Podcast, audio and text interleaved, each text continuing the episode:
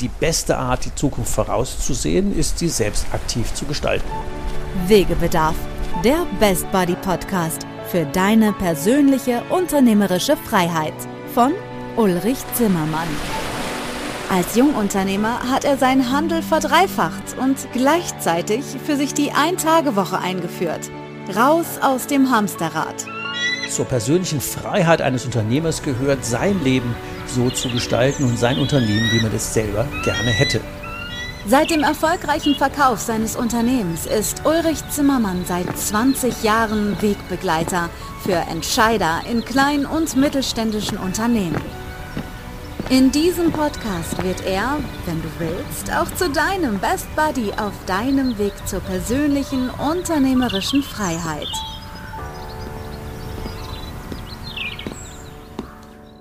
Wirklich gute Leute finden, da gibt es einen Haufen Wegebedarf. Gerade auf dem Weg zur persönlichen unternehmerischen Freiheit sind wirklich gute Leute einfach ein gigantischer Grad an Freiheit, den wir uns als Unternehmer gönnen und im Idealfall selbst aufbauen. Dazu haben wir heute natürlich wie immer einen sehr spannenden Gesprächspartner. Diesmal ist es Dieter Funk von Funk Optik. Ähm, Dieter ist der einzige Brillenmacher in Deutschland, der mit einer ja, sehr beachtlichen Menge an Mitarbeitern, über 50 Mitarbeiter, Brillen im großen Stil in Deutschland fertigt, während alle anderen in Asien zukaufen. Wir werden mit Dieter darüber reden, welche Bedeutung das Thema Manufaktur für seine Arbeitgebereigenschaft hat, warum sein sehr offener und sehr provokativer Führungsstil, warum das gut für die Leute ist, äh, warum er Bier an seine Kunden und seine Mitarbeiter verschenkt, warum die abends Party machen, warum es den Freaky Friday gibt und ähm, ja, was denn sonst noch so alles rund um Funkoptik dazu beiträgt, dass er sich bei den besten Mitarbeitern die besten aussuchen kann. Herzlich willkommen im Interview Dieter Funk. Wegebedarf, der Best Buddy Podcast für deine persönliche unternehmerische Freiheit. Optikunternehmen gibt es ja überall, aber Leute, die Brillen wirklich, also die Stelle handwerklich hier vor Ort selber machen, da gibt es nicht viele. Also von daher ein besonderer Unternehmer in sehr stylischen Filialen. Wir hatten ja schon gesagt, in München, Berlin, Wien und demnächst auch in Düsseldorf. Die machen die Brillen handwerklich selber, maßgefertigt in den Betrieben. Und das ist ja sehr selten. 100 Prozent ungefähr aller anderen Brillen Optikläden kaufen in Asien und wo auch immer billig zu. Also hier wird handgefertigt und deswegen eine spannende Aufgabe, für die man auch wirklich gute Leute braucht. Was macht denn Funkoptik zum attraktivsten Arbeitgeber in deiner Branche? Also die Vielfalt, die hier beschrieben wurde, die wir machen, ist schon mal ein Teil, überhaupt gute Leute zu finden. Ähm, der Anspruch an einen Arbeitgeber seitens der Arbeitnehmer hat sich in den letzten Jahren massiv verändert. Mhm. Und da ist ein Part die Abwechslung äh, im Job. Also einfach jetzt nicht nur ein klassischer Optiker zu sein, so wie es äh, fast 12.000 gibt in Deutschland, sondern einfach ein bisschen mehr zu machen. Und mehr zu machen heißt, äh, die Maßanfertigung, die ich, die ich in jedem Laden anbiete. Das ist schon mal etwas, was außergewöhnlich ist, weil es kein Optiker mehr kann. Das äh, habe ich mir zum Ziel gesetzt, das zu realisieren. Das haben wir vor über zehn Jahren etabliert mhm. und ist Bestandteil meiner Ladenkonzepte.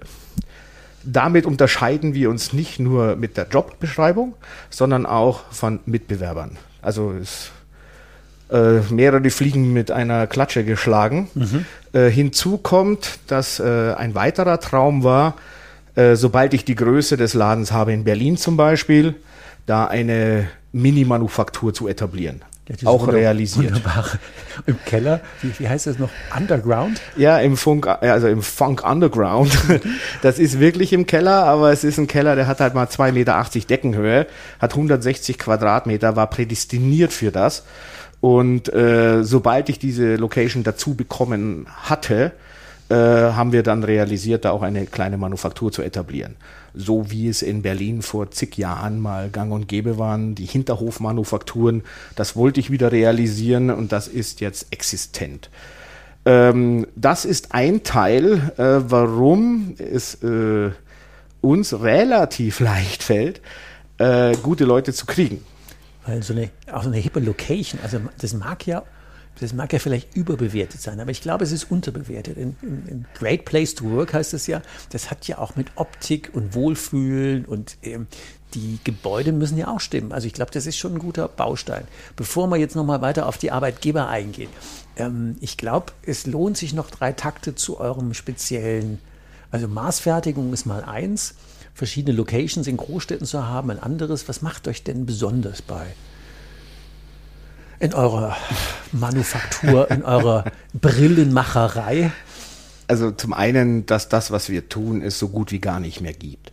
Äh, da muss ich ein bisschen in die Vergangenheit schwelgen. In den, mhm. in den 70er Jahren wurde der Beruf des Brillenmachers mhm. abgeschafft. Äh, weil da war der große Zusammenbruch äh, der Brillenhersteller in Deutschland äh, und es sind so gut wie keine übrig geblieben, weil alle mit wehenden Fahnen nach Asien gingen, um Brillen herstellen zu lassen.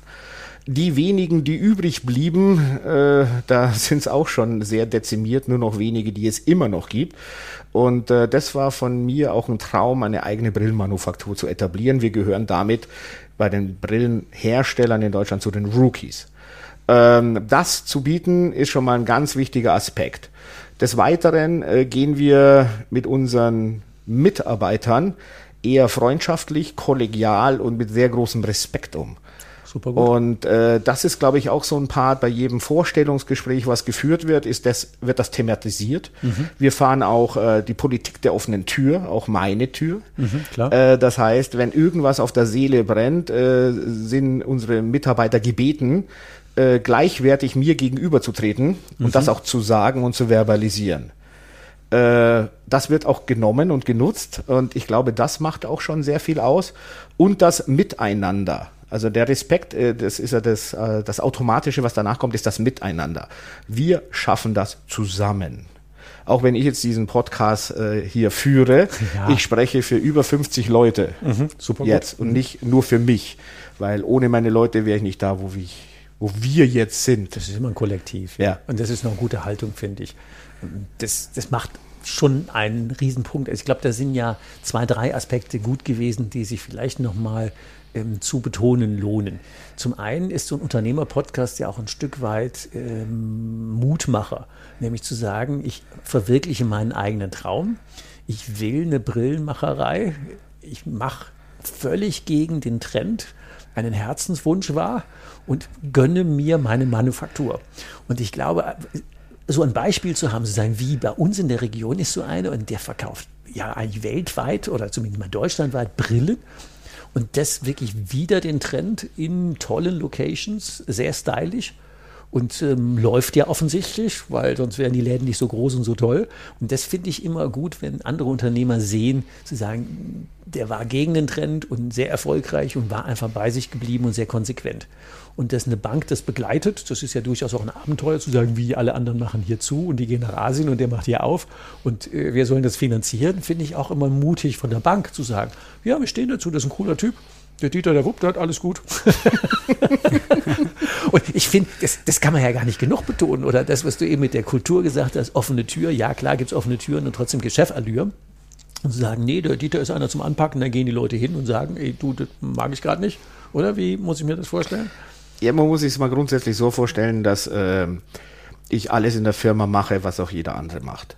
Also wenn ich zum Beispiel sehe, jetzt mal übertrieben gesagt, äh, die Toilette ist nicht sauber, scheue ich mich nicht auch da mal äh, den Wischer in die Hand zu nehmen. Sehr gut. Weil in der Zeit, wo ich dann erkläre, hey, die Toilette ist nicht sauber, dann wische ich selber, in der Zeit habe ich schon selber gemacht. Ja. Äh, das ist mal ein so ein Aspekt. Also wir sind auf dem Level. Das andere ist, ich habe die Manufaktur gegründet und kann jede Maschine bedienen. Also ich kann, äh, ich habe das alles äh, gelernt, auch wiederum von alten Brillenmachern und habe es den Leuten weitergegeben und jetzt bin ich sehr, sehr stolz darauf, dass meine Leute teilweise bei Schritten besser sind, wie ich je war. Also das, äh, es gibt nicht, kein, nicht eine größere Freude, das zu sehen. Du bist quasi der Zen-Meister der Brillenmanufaktur. genau, der Zen-Master. Gut, gut Master. Jetzt sind wir schon fast bei Mr. Yoda. Ja, genau. Hat, doch sowas, oder? Ja, wir müssen jetzt auch die Sätze so umdrehen wie bei Mr. Yoda. Oh, das wird schwierig. Haben gut gemacht, er oder so. Oh, ja, ja, ja, ja. Nee, aber das ist halt auch eine Frage des Respekts, des gegenseitigen Respekts. Ich kann Chef sein, habe keine Ahnung, wie eine Maschine bedient wird, aber ich weiß halt genau, welche Maschine bedient wird. Ich sitze auch sehr viel Zeit in der Manufaktur. Mhm. Ich habe drei Plätze, wo ich mich immer bewege. Gut. Äh, in meiner Firma, mein Arbeitsplatz ist mein Laptop. Und wenn ich in der Manufaktur sitze und mich Leute um Rat fragen, dann stehe ich auf, gehe zu dieser Maschine, schaue mir es an.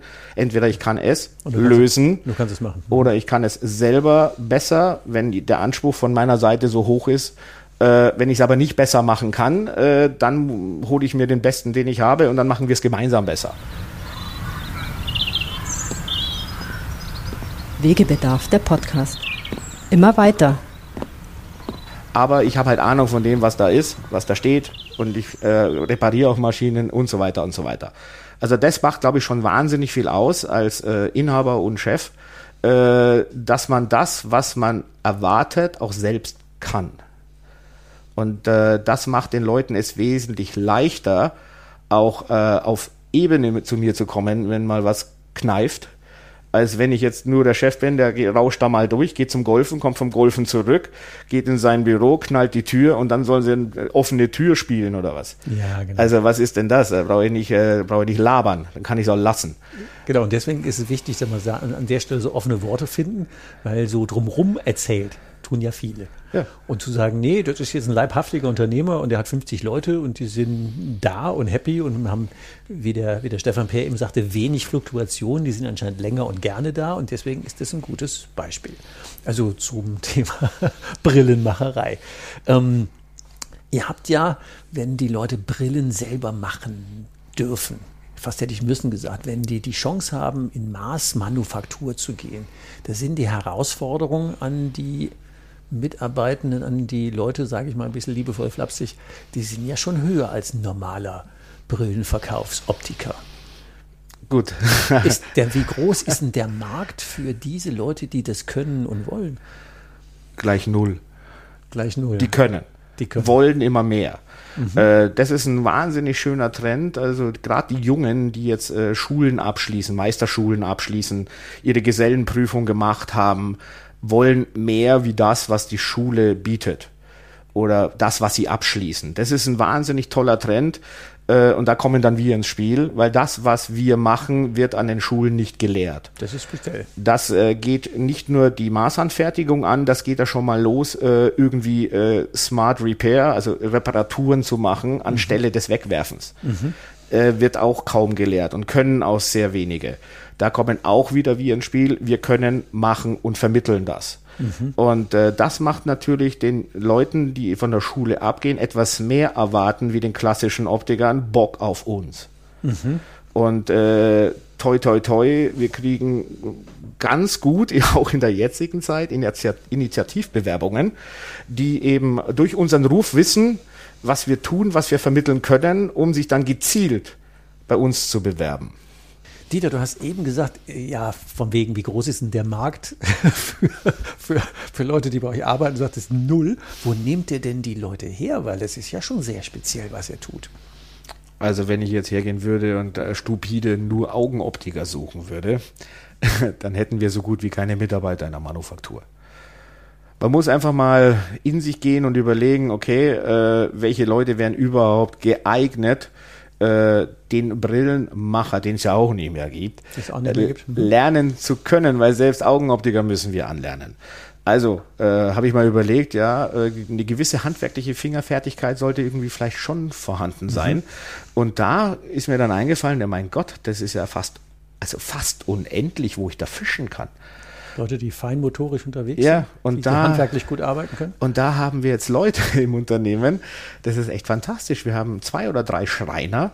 Wir haben, glaube ich, jetzt, äh, jetzt ja, drei Schreiner. Ja, gell? Mhm, okay. Also eine Schreinerin, die hat sogar noch Glasmalerei abgeschlossen und gelernt. Das ist speziell. Ja, sehr speziell. Also das ist vielleicht auch äh, das ist auch eine, die ganz weit vorne ist bei dem Freaky Friday. Äh, dann haben wir äh, Graveure, da haben wir jetzt, glaube ich, die fünfte. Mhm. Ein Goldschmied fängt jetzt im März an. Mhm. Dann haben wir einen Zahntechniker, dann haben wir Zerspannungsmechaniker, ein Bl äh, Blasmusik. Hersteller, äh, äh, Instrumentehersteller? Instrumentebauer. Bauer, okay. Den haben wir auch. Er hat sogar einen Meister in dem Beruf gemacht, der arbeitet bei uns. Äh, Gott, ich bringe das alles gar nicht mehr auf die Reihe. Natürlich auch Augenoptiker. Aber wie gesagt, also wenn jemand einen Beruf erlernt hat, der äh, irgendwie eine Fingerfeinfertigkeit braucht, der ist bei uns richtig. Mhm. Der soll sich bewerben. Ich mache jetzt einen Aufruf. Bewerbt euch. Drücken Sie jetzt diesen Button. Genau, jetzt äh, buchen Sie ein Praktikum. ja, genau.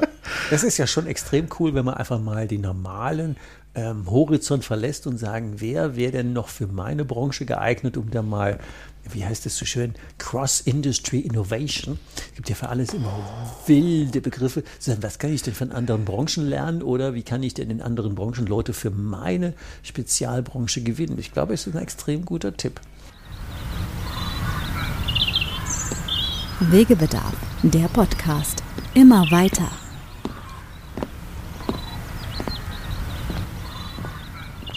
Ich wüsste sonst nicht, was ich mache, dass ich weg von der Straße bin. sieht jetzt nicht so aus. Sonst würde ich Straßenmusiker in München sein, aber natürlich mit Lizenz. Äh, nein, mein Antrieb ist einfach das, dass ich meinen Traum leben kann. Ich habe äh, meine Optiker-Ausbildung gemacht, also meine Lehre, und während der Ausbildung war mein Traum, äh, in diese Richtung zu gehen, weil ich hatte das große Glück, noch äh, lernen zu dürfen, wie man Brillen von Hand fertigt. Zu dieser Zeit, wo ich die Ausbildung gemacht habe. Ähm, und das hat mir so gefallen, dass ich da schon gesagt habe, das wäre eigentlich mein Traum. Okay. Äh, in die Richtung zu gehen und irgendwann eine eigene Brillenmanufaktur zu haben. Mhm. Und äh, der Antrieb ist immer, soweit es irgendwie im realistischen Rahmen ist, selbst auch teilweise nicht, Sachen zu verwirklichen. Und das war der Antrieb und ist nach wie vor der Antrieb. Also die Ideen gehen nicht aus, da ist noch viel im Kopf. Ja. Äh, es ist noch viel Luft nach oben, aber was jetzt schon gemeinsam geschafft wurde äh, mit meinem Team, ist jetzt schon sehr geil. Ja, ich nenne das immer persönliche unternehmerische Freiheit, einfach die Welt so zu gestalten, fast so ein Pippi Langstrumpf-Prinzip. Ich mache sie mir, wie, wie sie mir gefällt. Und deswegen finde ich das auch immer gut zu sagen, mit Unternehmern darüber zu reden. Das war mein Antrieb, das habe ich realisiert. Ich habe alle Risiken auf mich genommen, ich war erfolgreich. Ist ja nicht jeder, aber es hat sich gelohnt schon mal. Sonst wäre ich Straßenmusik. Wahrscheinlich auch nicht so schlecht. Ja, ja. ja, und auch, du hast ja schon mal gesagt, also für die Leute, die von der Schule kommen und die sagen, wir wollen sowas Sinnhaftes machen, ähm, wir wollen da mehr rausholen. Was ist denn außer Geld ist ja immer so ein Hygienefaktor. Was sind denn die Faktoren, die jetzt dazu führen, dass die Leute sagen, ja, ich muss jetzt bei Funkoptik arbeiten, weil das ist einfach für mich der geilste Laden? Also die Tätigkeit als solche habe ich ja schon genannt, aber das ist natürlich weitaus mehr. Ja. Ähm, der kollegiale Umgang innerhalb des Teams ist nicht nur gewünscht, sondern wird gefördert. Äh, auch die Kollegen untereinander äh, gehen mit sehr großem Respekt miteinander um und der Spaß ist äh, natürlich ganz weit oben. Äh, weil wenn ich mich morgens äh, schon in den Betrieb prügeln muss, dann habe ich irgendwas falsch gemacht. Das ist auch so ein Motto. Ich rede doch mit sowas äh, mit den Mitarbeitern. Äh, die Mitarbeiter werden auch re regelmäßig gefragt, was sie sich denn so wünschen würde. Ein etwas kranker Wunsch war, äh, der ist auch realisiert worden, äh, der Freaky Friday. Freaky Friday. Ja, das passiert einmal im Monat in der Manufaktur und äh, da verkleiden sich die Mitarbeiter so, wie sie Bock haben äh, okay. und laufen den ganzen Freitag dann so rum. Also das ist wirklich lustig das an. ist auch teilweise echt gruselig, weil manchmal erkennt man die eigenen Mitarbeiter nicht. So weit geht das. Freaky Friday. Freaky Friday, ja. Äh, und das geht dann so weit, und da stehe ich als Chef auch zu 100 Prozent dahinter. An einem Freaky Friday war der neue Inhaber unseres Sicherheitsunternehmens da. Der hatte einen Termin und äh, ist nicht durch den Laden in den Betrieb gekommen, sondern hinten durch das Tor äh, weil da noch was mit äh, der Sicherheitsschranke gecheckt werden musste.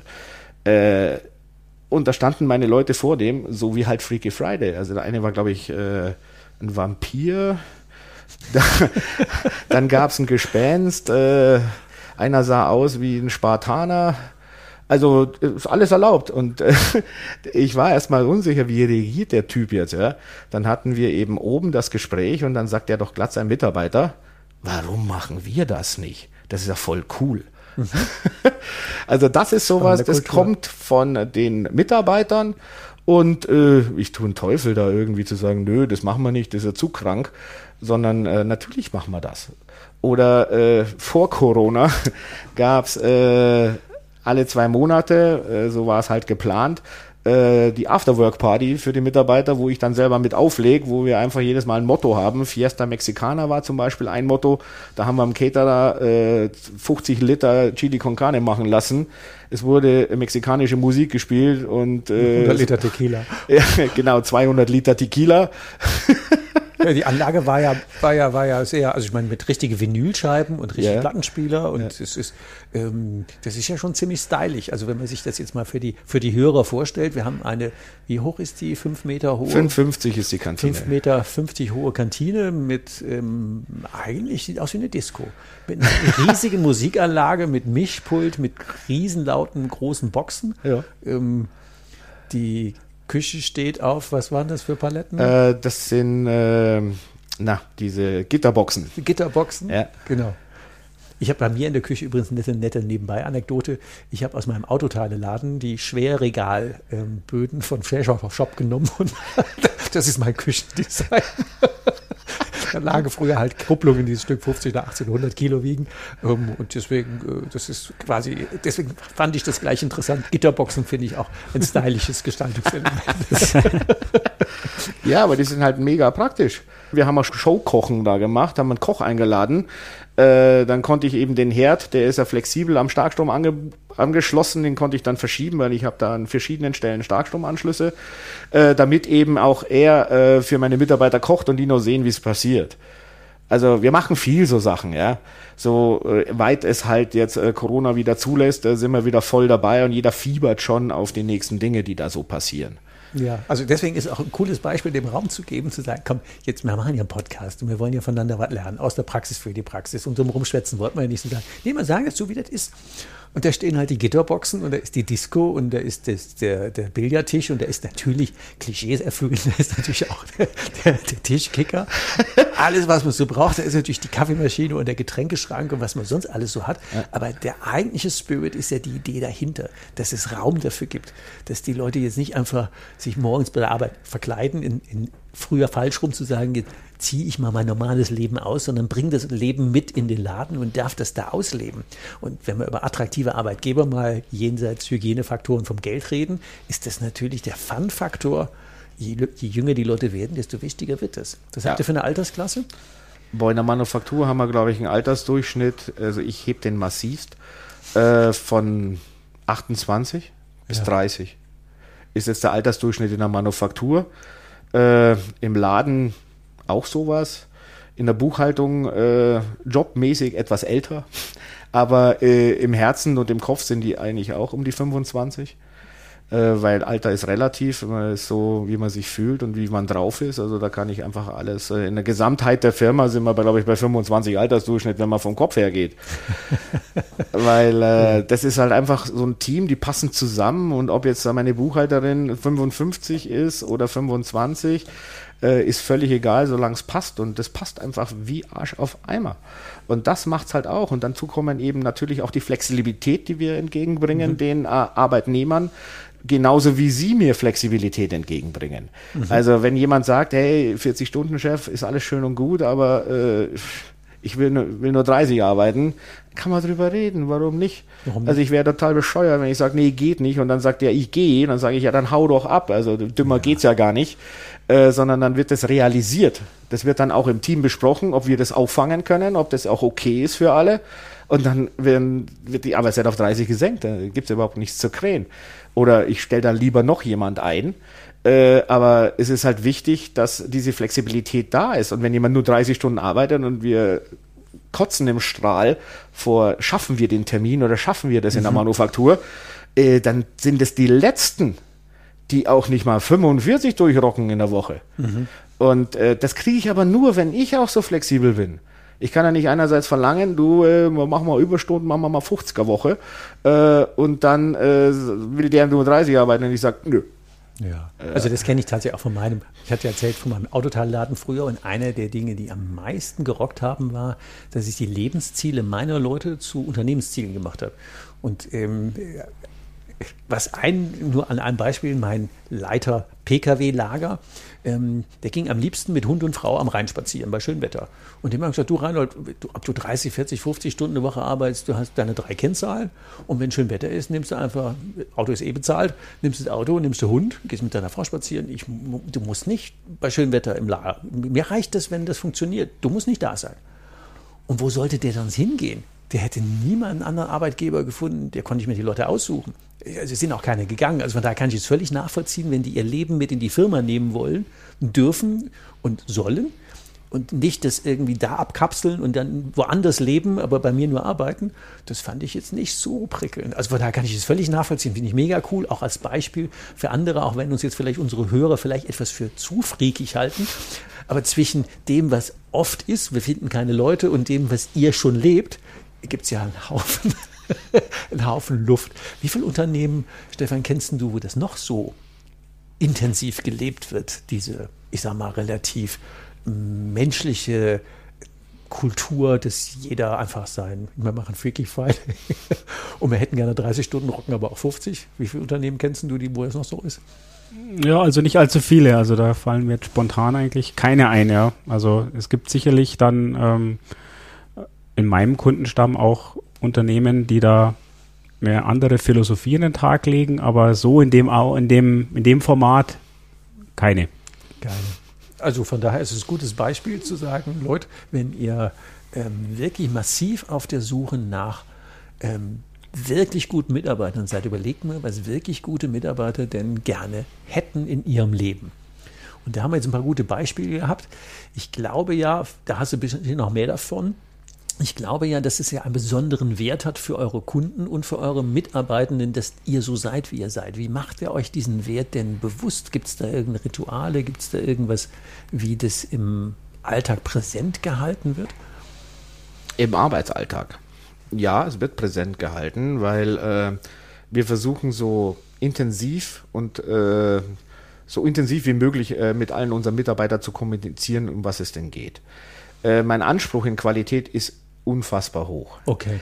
Äh, ja, das hat vielleicht mit meinem Sternzeichen zu tun, aber das hat immer mit dem zu tun, wie ich eigentlich die letzten 30 Jahre Arbeitsalltag lebe. Äh, ich muss die aber mit auf die Reise nehmen, mhm. dass sie eben verstehen, äh, warum mein Anspruch so hoch ist. Weil wir wollen nicht äh, nur flexibel sein, die geilsten Mitarbeiter haben, sondern wir wollen auch die beste Qualität liefern. In dem Moment, wenn man die Mitarbeiter mitnimmt, äh, verinnerlichen die das so derbe, äh, dass die teilweise zu mir kommen, da muss ich schon fast bremsen. Weil es gibt auch zum Beispiel äh, der Überanspruch. Also wenn etwas perfekt ist und ich mache weiter, dann wird es weniger perfekt. Mhm. Äh, das muss ich manchmal schon erklären, weil der Anspruch ist auch seitens meiner Mitarbeiter mittlerweile enorm hoch. Und wenn wir was Geiles machen zusammen, dann feiern wir es auch ab. Er feiert es ab. Wir feiern es aber richtig ab. also wir brennen da fast schon die Hütte nieder. Äh, ich hoffe, es geht bald wieder in der Art und Weise, wie wir es äh, eben vor Corona gemacht haben. Äh, da wird auch einfach mal zusammen gefeiert. Äh, und da fährt auch keiner mehr mit dem Auto nach Hause. Also das möchte nee, ich dann nicht. Das geht auch nicht. Also die äh, haben auch schon hier mal in einer Gästewohnung äh, zu vielen Leuten gepennt, weil der Weg zu Fuß von der Firma hierher, das geht dann schon noch. Äh, nee, also wir feiern es ab, weil das ist auch ganz wichtig. Also wenn man was zusammen schafft, muss man es auch zusammen abfeiern. Und äh, da wird uns auch allen bewusst, weil dann fällt auch dieser Druck, den alle auch mit sich tragen, auch dann wieder ab äh, wie ein Sack Steine, weil den Druck nimmt man natürlich mit. Es kann locker sein, wie es geht. Äh, wir haben einen Termin zu erfüllen, wir haben das in der besten Qualität abzuliefern, es darf kein Fehler passieren. Ist natürlich auch schon ein Druckszenario. Mhm. Aber dieses Druckszenario muss man halt handeln und muss die Leute dann eben auch mitnehmen und äh, zusammen das Teilen auf Schultern verlagern, damit es gemeinsam auch geschultert werden kann. Und wenn es dann geschafft wird, ja, dann muss aber schon was los sein. Der, der, Chef tanzt mit oder säuft mit und der singt mit und dann ist gut. Ja, äh, oder singt vor. aber singt mit, tanzt mit, trinkt mit auf jeden Fall. Ja. Das ist schon mal gut. Ja. Du hast erzählt, dass ihr zwei Kollektionen vollständig hier in Deutschland zu aktuellen Lohnkosten in Deutschland selber fertigt. Da könnte man sich einen eigenen Podcast drüber machen. Aber spannend wäre jetzt noch in dieser Folge zu sagen, es gibt auch eine Kollektion, die läuft in Asien. Und es gibt ja ganz viele, die sagen, ja, siehst du, guck mal, und halt doch Billigfertigung. Und da wäre es, glaube ich, noch wichtig zu erzählen, wie geht ihr denn mit euren asiatischen Lieferanten um? Wie ist denn da die Kultur verankert? Wegebedarf, der Podcast. Auf ein Wort.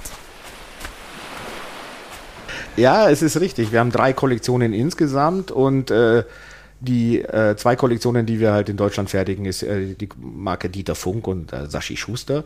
Äh, die dritte Kollektion, äh, Funk Food, ist so eine Casual-Geschichte, die machen wir traditionell und seit langem in Asien und wir müssen auch sagen, wir sind da sehr stolz drauf. Also das ist jetzt nicht unbedingt der Grund äh, zu sagen, ja, da geht's besonders billig und mir scheißegal, der kann nur äh, einmal am Tag warm essen von dem, was er da verdient. Nee, nee, nee, nee, das äh, ist bei uns ganz anders. Äh, und Genau zwar, das wollen wir hören. ähm, der Hersteller, der Herstellungspartner, den wir in Asien haben, ist handverlesen. Ähm, wir hatten mal ein bisschen mehr verschiedene Hersteller, aber wir haben das jetzt mittlerweile auf einen reduziert. Und äh, da muss ich sagen, auf diesen äh, Herstellungspartner bin ich unfassbar stolz. Was äh, der an Innovation in China gemacht hat, was dadurch verändert wurde die letzten 20 Jahre, ist unfassbar gut. Der hat immer schon ungefähr dreimal so viel bezahlt wie seine Mitbewerber. Dreimal so viel ist viel. Ja, richtig. Der hatte immer schon äh, Basketballfelder, wo die Leute Mittag spielen können. Eine Schwimmhalle hat er für die Mitarbeiter Eine gebaut. Schwimmhalle. Eine Schwimmhalle. Das scheint ein kleiner Unternehmer zu sein. Ja, so mit 8000 Leuten. 8000 Leute. Schwimmhalle. Schwimmhalle, gebaut für die Mitarbeiter. Also ich habe in dieser Schwimmhalle geschwommen. Mhm. An dieser Schwimmhalle, die offen für Mitarbeiter ist, hat der Inhaber eine kleine Küche hingezimmert, wo er kocht, weil er gerne kocht und hat auch für seine Mitarbeiter mal gekocht oder so. Mhm. Äh, ich habe das miterlebt. Wenn ich da war, ob ich angemeldet oder nicht angemeldet war, ich habe beides gemacht. Du kommst guerillamäßig, einfach mal da sein. ja, man ist halt in der Gegend und Man war sowieso gerade in. ja, genau. Man hatte hier zu tun zufällig und schaut halt einfach mal vorbei. Genau, das ist immer ein guter Überfall, finde ich auch immer sehr realitätstestend. Ja. Äh, aber wenn ich da war äh, oder da bin, ich übernachte dort, ich esse mit den Leuten in den diversen Kantinen, ich arbeite mit den Leuten, ich spreche mit den Leuten und äh, da muss ich feststellen, der Spirit, der ist da genauso wie bei uns, weil die Leute arbeiten sehr gerne da, die Fluktuation ist saugering und das große Manko bei vielen Billigherstellern, egal aus welcher Branche, ist, dass nach Chinese New Year die Leute nicht mehr kommen. Dass da bis zu 40 Prozent des Personals einfach nicht mehr erscheint nach Chinese New Year. Ja klar, viel Wanderarbeiter, die kommen dann gar nicht zurück, die haben ein anderes Jobangebot und die kommen nicht mehr. Und dann muss man sich mal vorstellen, diese Arbeitgeber müssen 40 Prozent der Leute neu anlernen. Von 8000 Leuten ist das ziemlich viel. Das ist enorm. Da wird das, erstmal blass. das passiert bei unserem Herstellungspartner nicht. Weil die meisten wohnen in der Gegend, die, die hat ein eigenes Busunternehmen, der die Leute fährt, also in die Arbeit fährt und wieder heimfährt. Und äh, die kommen halt alle wieder, kein Know-how-Verlust, höchste Qualität, Zuverlässigkeit, also es macht richtig Spaß. Also da breche ich eine Lanze für Made in China, wenn Made in China so ist. Muss ich echt sagen. Und nichtdestotrotz, aufgrund der langen Wege und so weiter, bin ich aber auch dabei, die Produktion zum Teil nach Italien zu verlegen, weil ich möchte das so 40, 60, 60 Prozent der Funk Food Kollektion weiter in China, bei dem eben Herstellungspartner, weil ich stolz drauf bin, aber aufgrund der Nähe 40 Prozent in Italien. Das sind ja alle Stories, die man dem Normal, dem, dem Brillengestell oder dem Laden, wenn man bei euch reingeht, natürlich nicht ansieht. Und deswegen ist es umso wichtiger, dass man dem einen Raum gibt. Ja. Also wir stellen das auch da natürlich, äh, weil wir äh, auch nicht irgendwie sagen, ja, das ist alles hier gemacht. Äh, es steht ja auch drin. In den Fassungen, die aus China kommen, steht Made in China drin. Muss ja. Ja, und äh, da bin ich auch stolz drauf, und deswegen schreibe ich es auch gerne rein und muss da keinen Schmuschmäh machen. Und deswegen steht es da drin. Dann, äh, wenn eine Frage aufkommt, erklären wir das natürlich auch sehr gerne und wir gehen auch proaktiv ran und erklären das auch, dass wir stolz sind. Es gibt Eben. Firmen, die hätten dann designed in Kinsau und manufactured with love. Ja, ja, genau. genau. So wie es wahnsinnig viele machen, wenn man diverse Homepagen anschaut. Äh, designed in bla bla bla und das Rohmaterial kommt von Mazzucchelli. Mazzucchelli ist ein äh, Rohmaterialhersteller eigentlich in Norditalien. Okay. Aber die, die schreiben natürlich nicht, dass Mazzucchelli auch drei äh, Fabriken, die auch so heißen, in China hat. Ach so, okay. Also natürlich ist es von Mazzucchelli, aber natürlich von Mazzucchelli China. Wir kaufen auch natürlich in Mazzucchelli China ein, mhm. äh, weil das totaler Dummbums wäre, äh, von Italien das Material dahin zu schicken und die haben eigene Werke dort. Also man muss da auch schon ein bisschen nachdenken. The story behind ist, Ja. ist immer gut. Mit Blick auf die Zeit, wenn du jetzt Unternehmern, die sagen, komm, also Leute finden, wirklich gute Leute finden, ist schwierig. Jetzt haben wir ein paar Beispiele gegeben, die du ja ähm, offensichtlich inbrünstig lebst. Was wären denn drei Tipps, die du anderen mittelständischen Unternehmern mit auf den Weg geben würdest, zu sagen, ey, wenn ihr gute Leute findet, macht da erstens, zweitens, drittens. Also als allererstes würde ich empfehlen, verlass mal dein Gebäude, stell dich vor das Gebäude, schau dein Gebäude an, überleg dein Geschäftsmodell und denk einfach mal nach. Schon mal ein guter Tipp. Das ist mal das Erste. Einfach mal Selbstreflexion. Was tue ich hier? Was mache ich hier? Ich stelle mir einfach, Sie sollten sich selber mal vorstellen, Sie gehen jetzt da rein und bewerben sich. Macht das Spaß. Will dann- ich, will ich da überhaupt arbeiten? Genau. Selber als Chef müssen Sie das ja mal abfragen und dann werden viele feststellen, nee, eigentlich nicht. Selbst. Das ist ein guter Punkt. Und dann haben Sie schon mal den zweiten Schritt. Äh, Das ist der Ansatz zu überlegen, ja, warum würde ich nicht in meinem eigenen Unternehmen arbeiten? Und da mal drüber nachdenken, wie attraktiv ist denn mein Unternehmen? Was ist denn da falsch? War es denn schon immer so und muss es schon auch immer so sein? Also das ist bei wahnsinnig vielen. Das heißt, mein Vater schon gemacht und mein Großvater hat das schon gemacht und das mache ich jetzt auch so. Oh, verstehst du? Und jetzt runter vom Hof. Äh, viele sind immer noch so drauf. Ja, also das muss man sich mal vorstellen. Äh, da gibt es wahrscheinlich auch noch teilweise die Prügelstrafe oder sowas.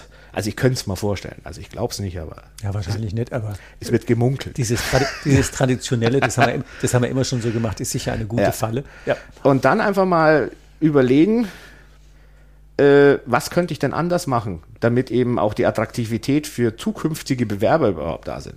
Ich meine, das Handwerk hat riesige Probleme mit Ausbildungsplätzen und es bewirbt sich keiner und überhaupt Leute zu kriegen. Aber da muss ich mir doch mal überlegen, äh, warum kriege ich denn keine Leute?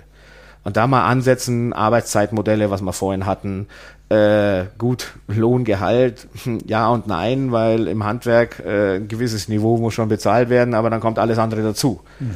Vielleicht einfach äh, weniger Stunden, Zweischichtbetrieb, keine Ahnung. Da gibt es so viele Sachen, wo man ansetzen kann. Und ja klar, einfach mal einen Kicker vor den Hof stellen. Und schon funktioniert. Nein, tut's nicht.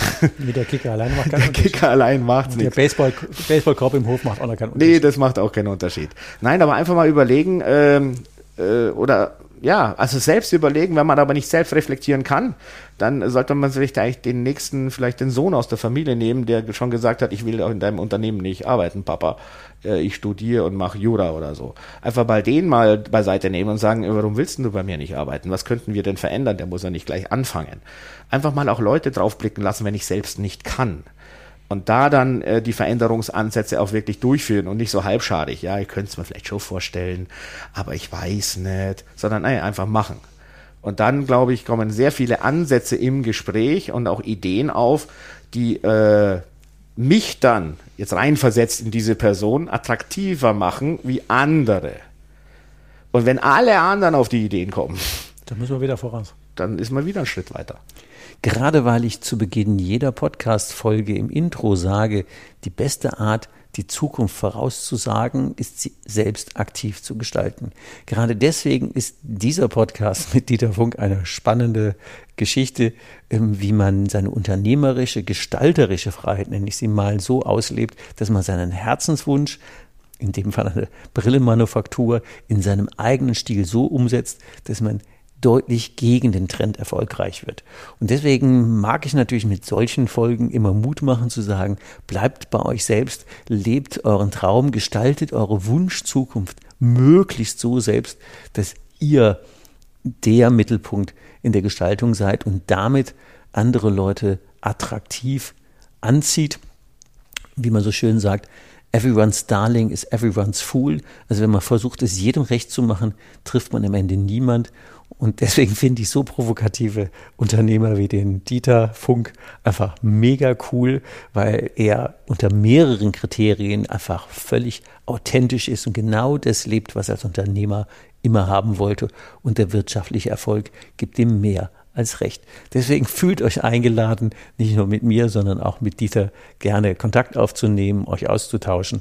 Ähm, es ist natürlich wieder in den Show Notes ähm, der Kontakt zu Dieter und zu mir verlinkt. Und wenn du in deinem eigenen Unternehmen an deiner eigenen Kultur authentisch arbeiten willst, ähm, die Einladung zu dem Thema Hike and Strike Workshops, wo wir gemeinsam mit anderen Unternehmern daran arbeiten, unsere persönliche unternehmerische Freiheit so zu gestalten und dann die passenden Leute anzuziehen, die steht ja immer. Also, bis zur nächsten Folge. Herzlichen Dank an Dieter und herzlichen Dank an euch Zuhörer fürs wieder dabei sein. Macht's gut und empfehlt mich natürlich weiter auf Abonnieren drücken, wenn ihr das noch nicht gemacht habt. Alles gut und gerne an andere Unternehmer weitergeben. Tschüss. Wegebedarf, der Best Buddy Podcast für deine persönliche unternehmerische Freiheit. Vielleicht hast du dir ja, muss ich am Ende der Folge nochmal einflechten, so ein wenig Werbeblock für uns selber, muss man ja machen als Podcast-Host. Ähm, vielleicht hast du auch schon mal überlegt, Hike and Strike, warum läuft der Uli eigentlich zu Fuß mit den Unternehmern durch den Wald, am Strand, im Gebirge? Warum macht er das nicht im Seminarraum? Das wäre doch viel praktischer. Genau das glaube ich nicht. Meine Erfahrung ist, wenn wir uns im Seminarraum gegenüber sitzen und auf der Kopfebene irgendwelche Kärtchen beschriften und äh, die wildesten Probleme wälzen, dann werden die oft viel größer, als sie eigentlich waren. Und manchmal, da ist zwar einmal auch sehr dichte Stimmung, wenn man das gut macht im, im Seminarraum. Aber wenn man mal erlebt hat, mit wie viel Leichtigkeit sich Dinge lösen, wenn man im Schulterschluss nebeneinander herläuft und einfach mal nur gemeinsam quasi im Gespräch, mit E geschrieben, mit EH geschrieben, wenn man dann nebeneinander herläuft und einfach mal eine Stunde vielleicht schweigt, vielleicht der eine redet, die andere redet, je nachdem, und Dinge sacken zu lassen, darüber nachzudenken, frische Luft zu atmen.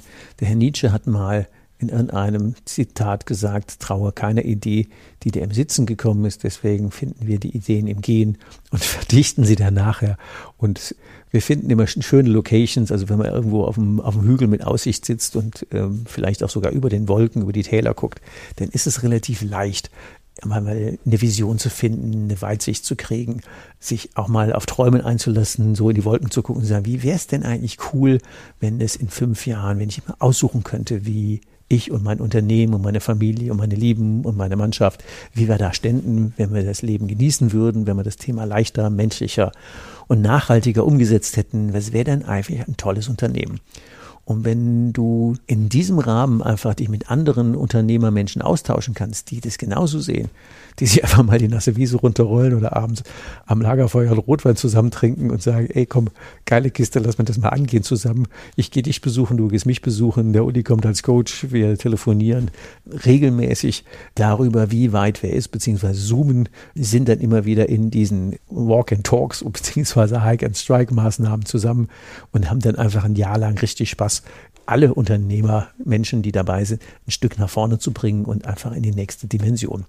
Also, also wenn das, ähm, wenn du jetzt verstanden hast, warum das viel cooler ist, das draußen zu machen als drin im Seminarraum, dann melde dich gerne über meinen Kalender-Link hier im, in den Show Notes und lass mal mal telefonieren und gucken, wie viel Spaß du daran hättest, Teil einer solchen Zehnergruppe von Unternehmermenschen zu sein, die sich gegenseitig ein Jahr lang challengen.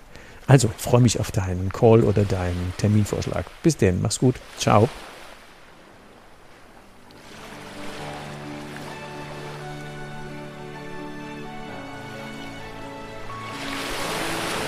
Hast du noch immer Wegebedarf? Keine Sorge. Auch in der nächsten Folge begleitet dich dein Best Buddy Ulrich Zimmermann wieder auf dem Weg in deine persönliche unternehmerische Freiheit. Geh mal auf meine Webseite www.hikeandstrike.com. Bis zur nächsten Folge. Macht's gut. Bis bald. Ciao. Wegebedarf. Der Best Buddy Podcast für deine persönliche unternehmerische Freiheit.